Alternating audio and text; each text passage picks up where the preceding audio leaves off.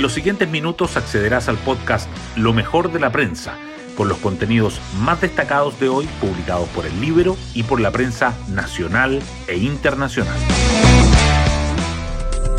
Muy buenos días, soy Pía Orellana y hoy es viernes 2 de junio del 2023 casi cuatro horas de duración, unas 22.000 palabras, y en la noche una cadena nacional de 21 minutos. Son las otras cifras de la cuenta pública del presidente Gabriel Boric que copó la agenda de ayer y lo hará con la de los próximos días. En el contenido, los análisis apuntan a un giro hacia el alma de la centroizquierda del Ejecutivo. El ánimo refundacional, en apariencia, quedó de lado y se optó por cambiar prioridades. Eso sí, la mayoría depende de una reforma tributaria compleja de lograr.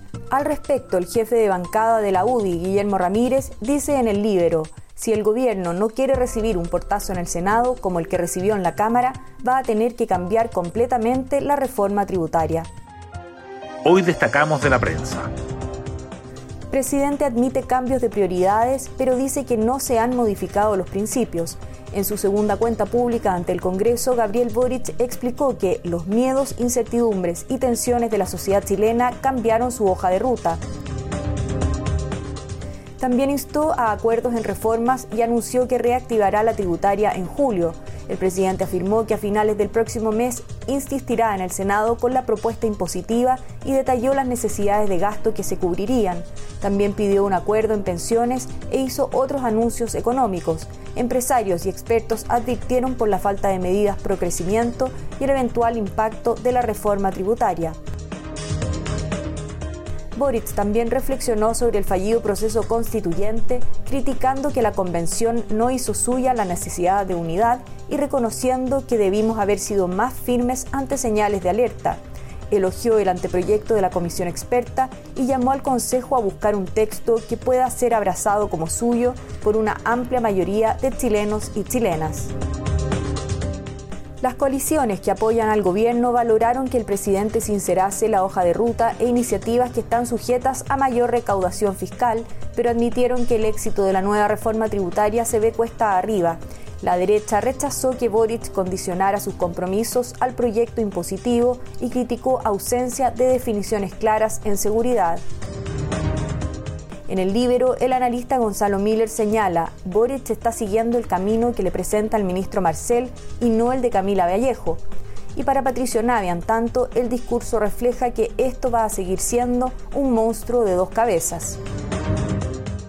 En otros temas, la economía cae más de lo esperado en abril, arrastrada por el comercio y la industria. El IMASEC sufrió su tercer descenso seguido al retroceder 1,1%.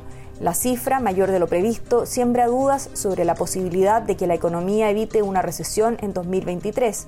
La actividad sin minería lleva ocho meses consecutivos de bajas.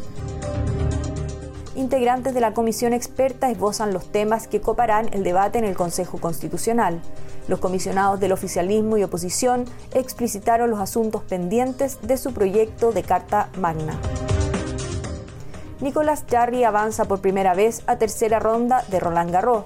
El tenista nacional, 35 en el ranking ATP, extendió su buena racha venciendo al estadounidense Tommy Paul en cuatro sets.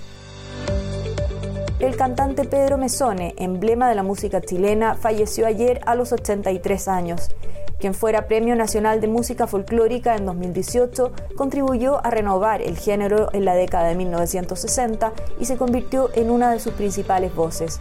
Además, hizo cine y teatro musical.